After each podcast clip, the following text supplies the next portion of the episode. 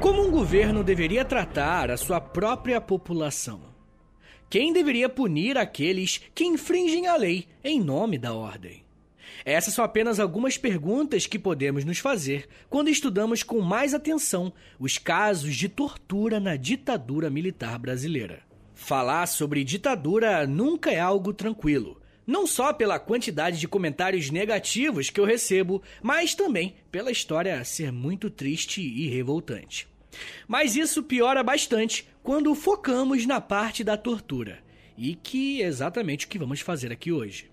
Por isso eu já preciso avisar que se você se considerar uma pessoa sensível para esse tipo de tema, eu aconselho que você ouça depois quando estiver se sentindo melhor, ou até nem ouça esse episódio. Mas mesmo que esse tema seja pesado e sensível, caso você seja novo aqui, primeiramente, bem-vindo. E saiba que eu não trato esses temas com sensacionalismo ou fico apelando para o emocional. Eu vou falar de tortura, mas eu não vou falar sem motivo.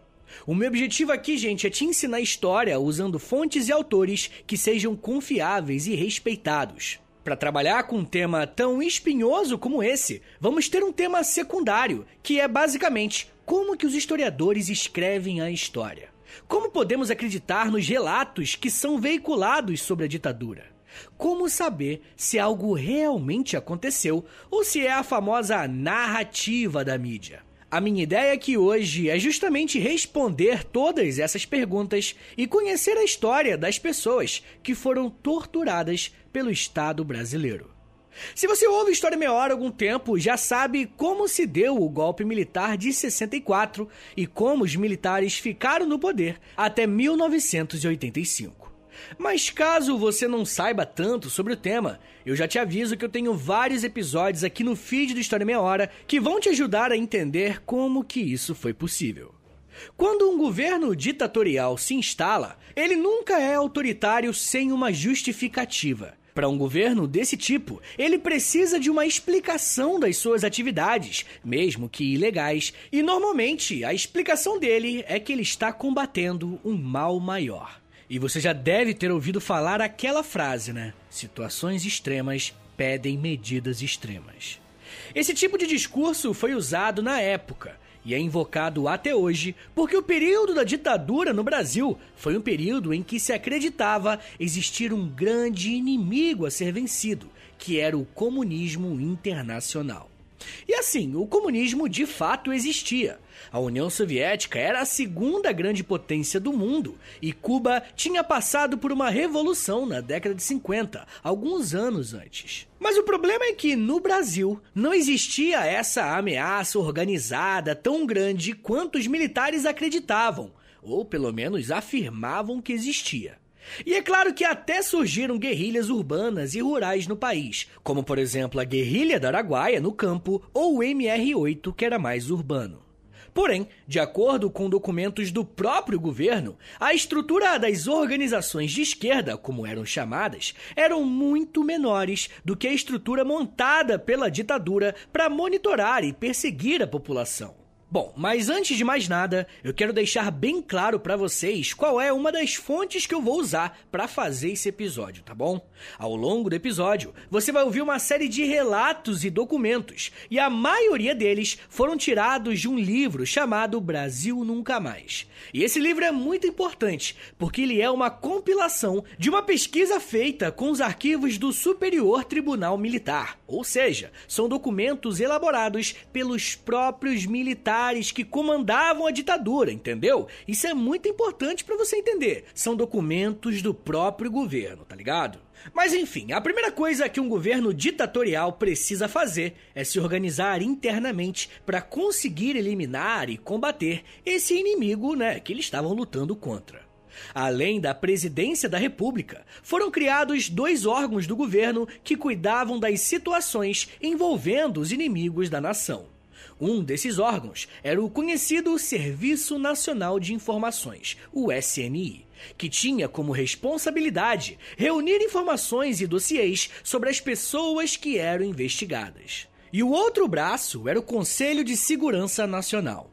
Essas três instituições do Estado brasileiro estavam acima das outras e definiam as bases de atuação das Forças Armadas e, consequentemente, o SCOD, que era o Centro de Operações e Defesa Interna, que serão personagens bem frequentes no esquema de repressão e tortura dos militantes e civis brasileiros. Se fôssemos investigar as origens da tortura no Brasil, sem sombra de dúvida, poderíamos voltar ao período colonial e da escravização dos indígenas e dos africanos que foram trazidos para o Brasil. Muitos sociólogos conceituados trabalham essa ideia e dizem que a prática da tortura sempre foi algo que existiu por aqui. Mas e na ditadura? Como os militares praticavam isso contra aqueles que eram considerados subversivos? Bom, uma das informações que precisamos ter em mente para dar um start nesse assunto é saber que o Estado brasileiro treinava os seus militares para tortura. Nós descobrimos isso a partir de alguns documentos do Superior Tribunal Militar, em que um rapaz chamado Ângelo Pesucci, que na época tinha 23 anos, foi preso e submetido a várias sessões de tortura.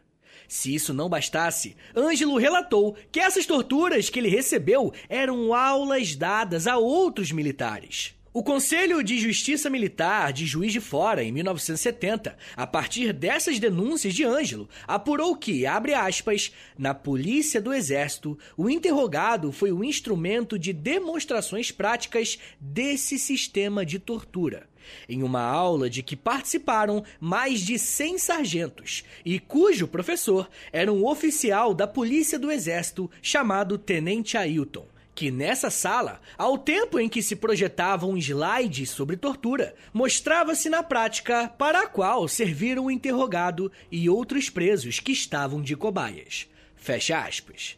Esse processo judicial nos mostra que, além da tortura ser algo recorrente em nossa história, no caso da ditadura militar, era algo tão comum que existia treinamentos em que soldados eram ensinados a exercer algumas técnicas de torturas específicas com o objetivo de extrair informações dos investigados.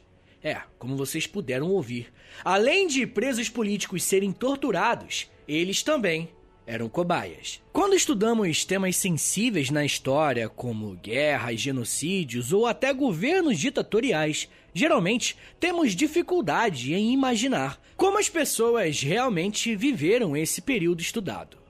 Por melhor que seja o filme, a série ou o livro que trate desse assunto, nunca é uma tarefa fácil se colocar no lugar das pessoas. O relato que eu li para vocês a respeito da aula de tortura eleva o nível de perversidade que tomou conta do Estado brasileiro entre 64 até 85. E é bem provável que você nunca tenha ouvido falar disso, né? E o escritor Paulo Evaristo Arnes explica o porquê dessa informação ser tão absurda. Ele diz, abre aspas, de abuso cometido pelos interrogadores sobre o preso, a tortura no Brasil passou, com o regime militar, à condição de método científico, incluído em currículos de formação de militares. O ensino deste método de arrancar confissões e informações não era meramente teórico, era prático, com pessoas realmente torturadas, servindo de cobaias neste macabro aprendizado. Fecha aspas.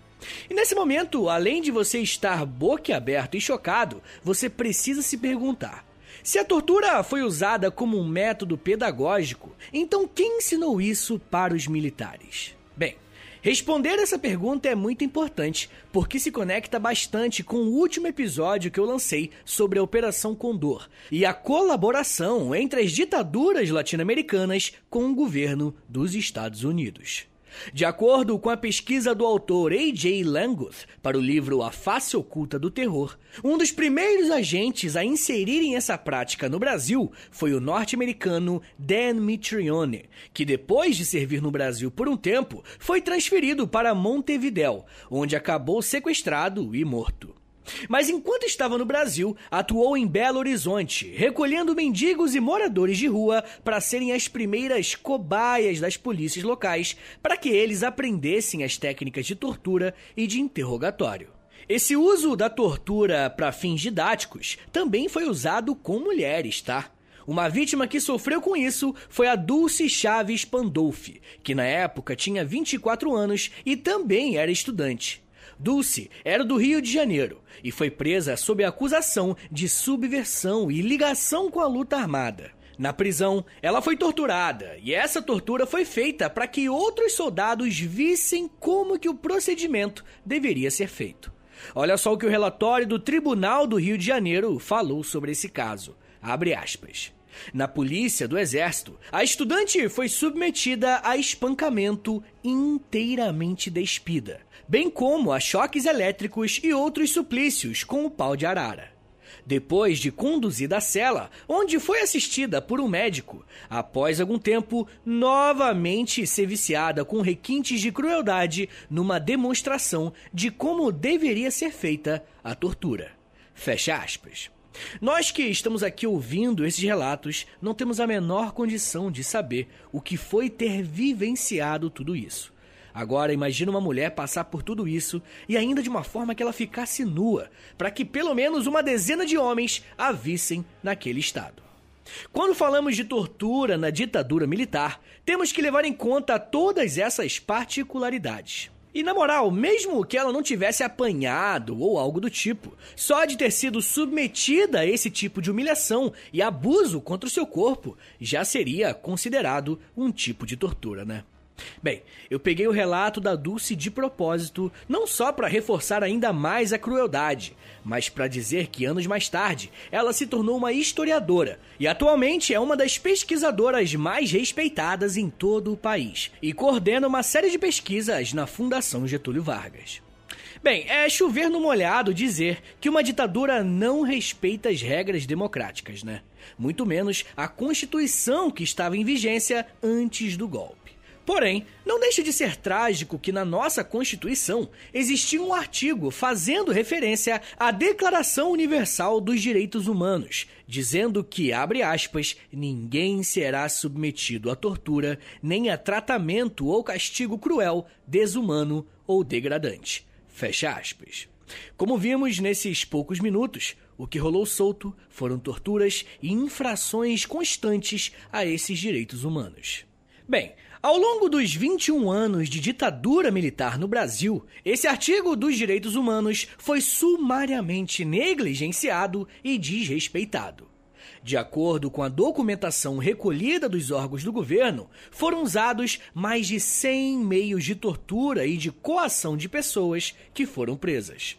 Além de torturas físicas, psicológicas e até sexuais, vemos que existiu uma variedade de instrumentos usados nessas situações, já citamos aqui o pau de arara, que é uma espécie de barra de ferro que é atravessada entre os punhos amarrados e a dobra do joelho sendo o conjunto colocado entre duas mesas, ficando o corpo do torturado pendurado a cerca de 20 ou 30 centímetros do solo.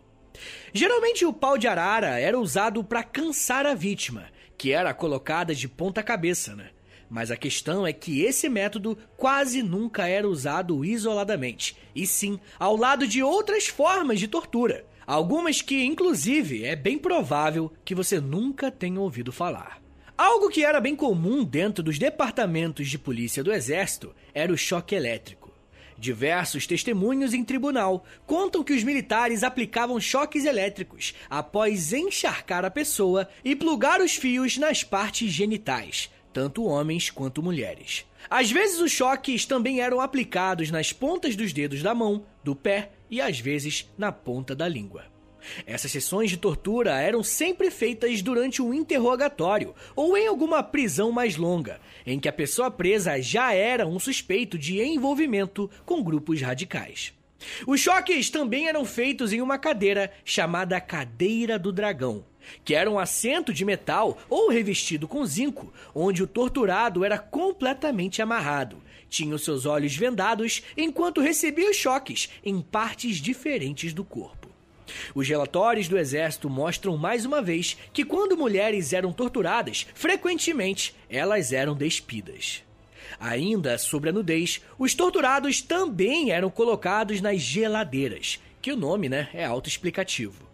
Mas algumas geladeiras tinham um tipo de sistema de som que, enquanto a pessoa ficava presa, músicas ou sons extremamente altos ficavam tocando para gerar agonia no torturado.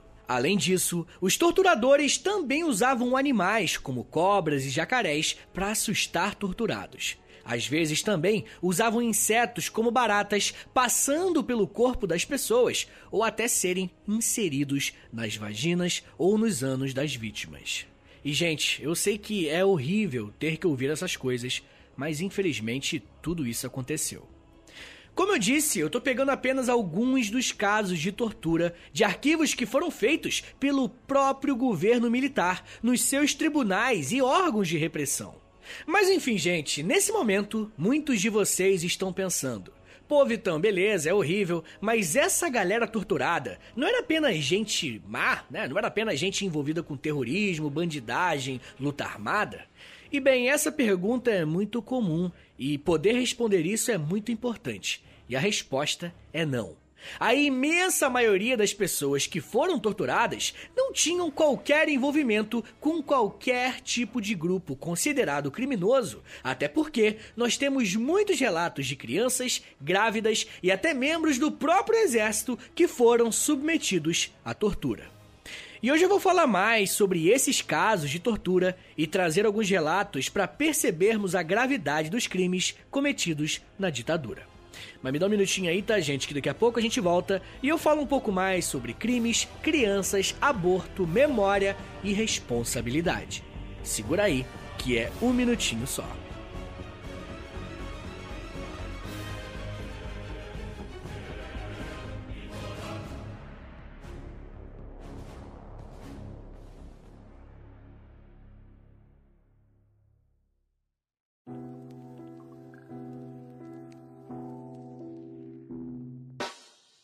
O História em Meia Hora é parceiro da loja.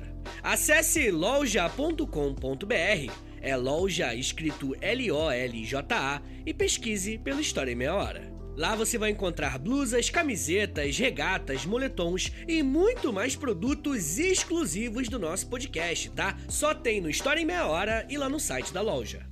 Tem uma blusa que é uma mistura do Lampião com a Kira, tem uma que é da Cadela Laika, tem uma que é o Street Fighter, só que com figuras históricas do Brasil. Gente, tem muita coisa irada por lá. Lembrando, é claro, que quando você compra um produto na loja, além de você ficar todo bonitão ou bonitona, você ajuda o História em Meia Hora a continuar de pé. Então, obrigado. Acesse agora loja.com.br e pesquise por História em Meia Hora. loja.com.br e digita na busca História em Meia Hora. Valeu, gente!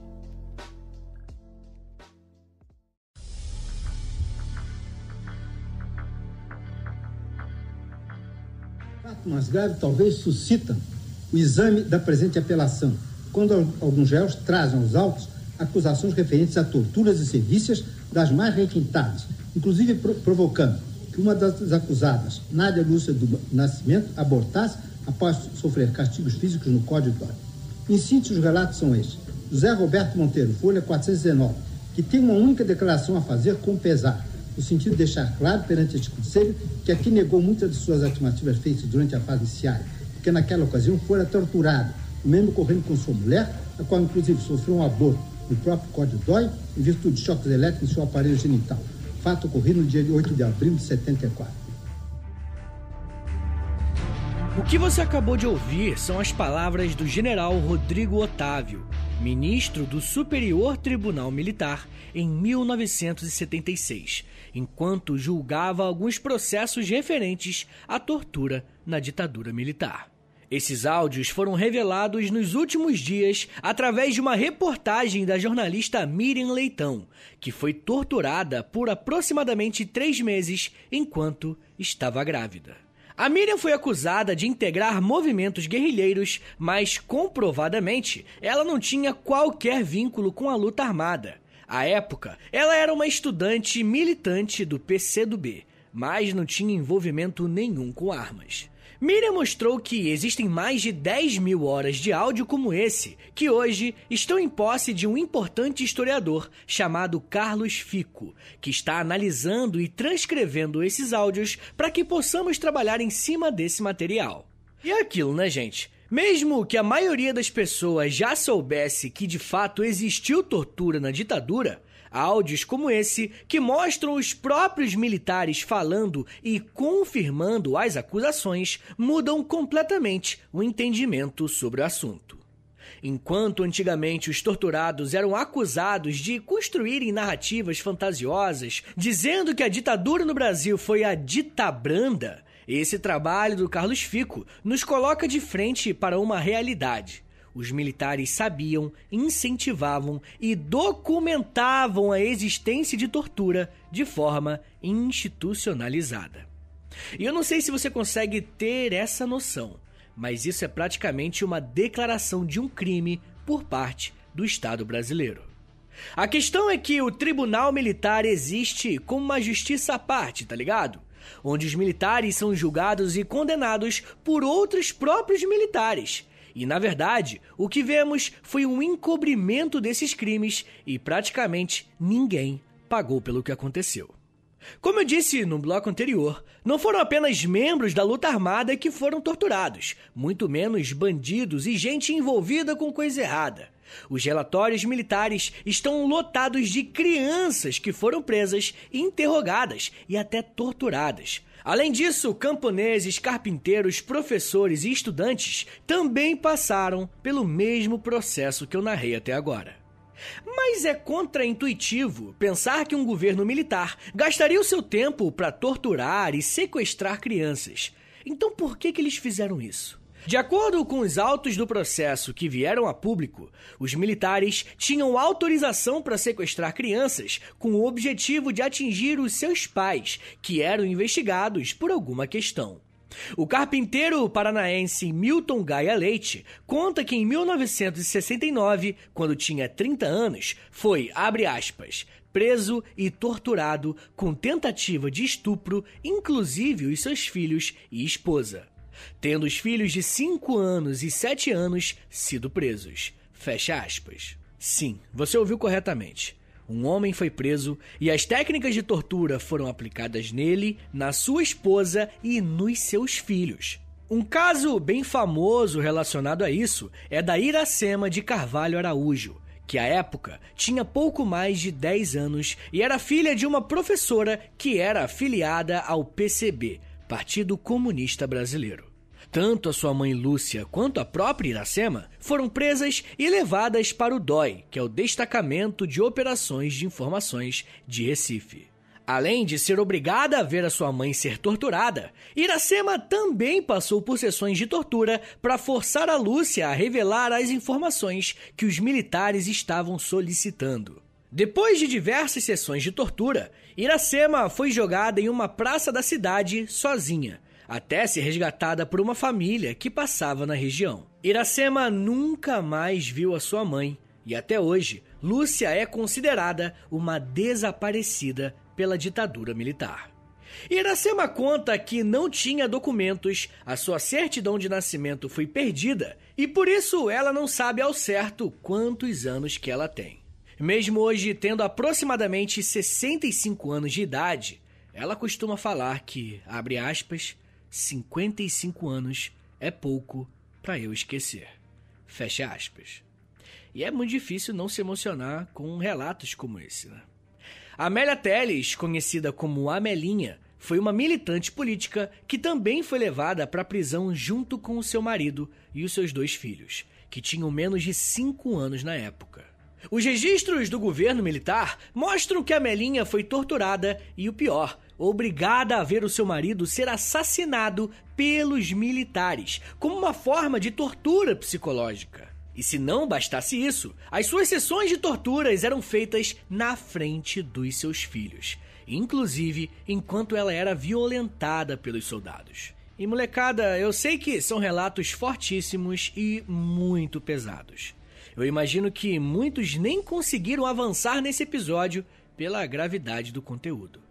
Mas, gente, a gente não pode deixar de falar sobre o quão pesado tudo isso é, o quanto doentio é, o quanto sádico isso é. Só que isso aconteceu. Eu não tô falando sem motivo. É para ser desagradável, é para gerar um desconforto na gente. Porque a gente não pode, sob nenhuma hipótese, deixar que isso aconteça de novo. Mulheres, crianças, trabalhadores foram submetidos à tortura sem qualquer tipo de direito à defesa, presunção de inocência ou algo assim. O caso da Amelinha é mais conhecido porque um dos seus torturadores é um tal de Carlos Alberto Brilhante Ustra. Um nome bem famoso que se trata de um dos mais cruéis torturadores da ditadura militar. E o seu nome sempre aparece no noticiário hoje em dia, porque alguns políticos da atualidade gostam de usá-lo como um herói nacional contra os comunistas.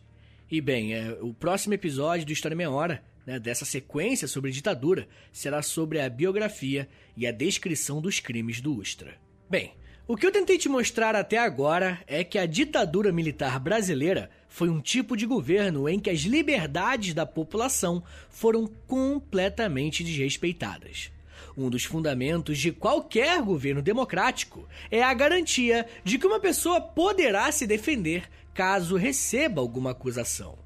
Além disso, vimos que diversas técnicas de tortura foram ensinadas para serem aplicadas nas pessoas que eram consideradas subversivas, mesmo que isso não tenha acontecido na prática, uma vez que crianças, mulheres grávidas, trabalhadores comuns e suas famílias foram presos e torturados. Mas algo que pouca gente sabe e que revela muitas coisas sobre esse governo é que até militares foram presos e torturados durante esse período. A história do Adir Figueira, um soldado que trabalhava em Brasília, mostra como as sessões de tortura e coerção eram feitas de forma indiscriminada. Adir conta que foi nomeado para levar um documento para o presidente da República. No caminho, ele esbarrou sem querer com um homem fardado que era um brigadeiro do exército e esse cara considerou isso uma agressão. Adir foi preso e, na cadeia, foi submetido a várias sessões de tortura porque descobriram que o seu pai era um professor crítico ao governo. Adir conta um pouco do que aconteceu na prisão. Fiquei preso lá na prisão da base aérea do Galeão. Tinha bastante gente, porque quando João Batista Figueiredo assinou a anistia, saiu mais de 100 presos dali. O tipo de tortura ali era aquele cacetete, borracha, curtinho, na sola dos pés, nas costas, na cabeça. Era esse tipo de tortura nesse período até aí. Que eu acho que eles entendiam que eu tentei agredir o ministro. Até aí não tinha essas queimaduras de cigarro. Fecha aspas. Se o governo militar trata assim os seus próprios soldados, imagina o que eles não fizeram com quem eles consideravam inimigos. Mas nesse momento eu gostaria de gastar um tempo respondendo um questionamento que muita gente faz, talvez até você ou algum parente. Poxa, como que nós podemos ter certeza de que o que aconteceu aí nesses exemplos, essas torturas, não foram só histórias criadas para incriminar os militares anos depois? Isso é algo bem comum de ouvirmos em reunião de família ou algo assim, né? E nós, historiadores, temos algumas formas de confirmar se tudo isso de fato aconteceu ou não.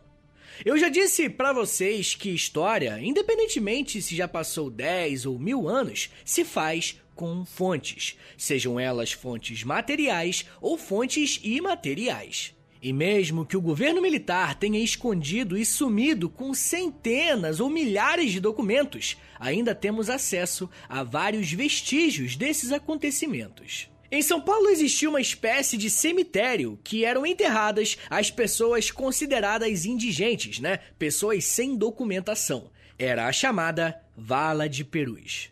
Em 1971, foi criada uma vala comum, supostamente para moradores de rua.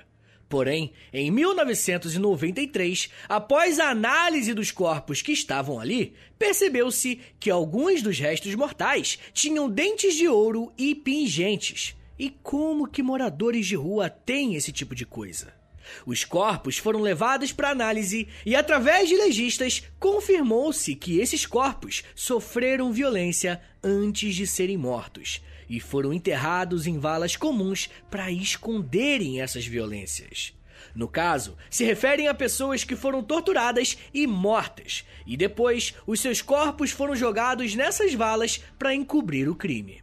Além disso, as Forças Armadas enviaram diversos ofícios, né, documentos, às comissões de investigação, admitindo que existiram torturas na ditadura. E ó, esses documentos estão disponíveis para qualquer um, é só consultar no site da Comissão Nacional da Verdade. Outro tipo de documentação que temos acesso é um caderno pessoal do ex-ditador Emílio Médici. Dentro desse caderno foram encontrados relatórios médicos de pessoas que estavam sendo torturadas pelo exército, e algumas dessas pessoas chegaram a morrer. E o que, que isso nos mostra? Que a tortura era de conhecimento até do presidente do país.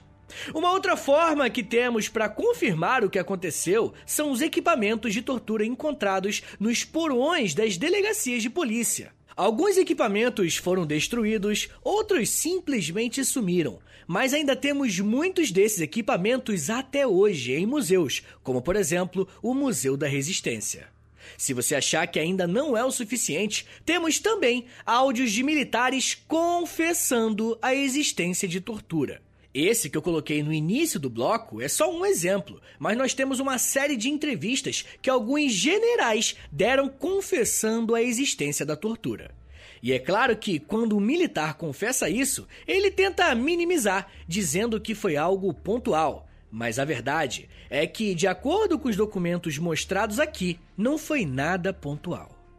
Mas, senhores, mesmo esse sendo um episódio pesadíssimo, nós não podemos deixar que o horror nos leve a uma negação ou a um processo de esquecimento da história. Isso é muito mais comum do que a gente pensa. Algo que é tão pesado, tão triste, tão melancólico, que a gente simplesmente finge que não existe. E isso vai justamente ao contrário do que o vice-presidente da República, o Hamilton Mourão, disse quando foi questionado pelos áudios vazados sobre a tortura com mulheres grávidas que chegaram a fazê-las abortar. Ele disse que essas pessoas já tinham morrido e que era para deixar para lá. Vai fazer o quê? Tirar elas do túmulo? E a resposta é sim, é tirar elas do túmulo, sim. Mas não as torturadas, as que torturaram, porque esses, infelizmente, morreram sem nunca ter pagado. No próximo episódio, eu vou tirar do túmulo o coronel Carlos Alberto Brilhante Ustra.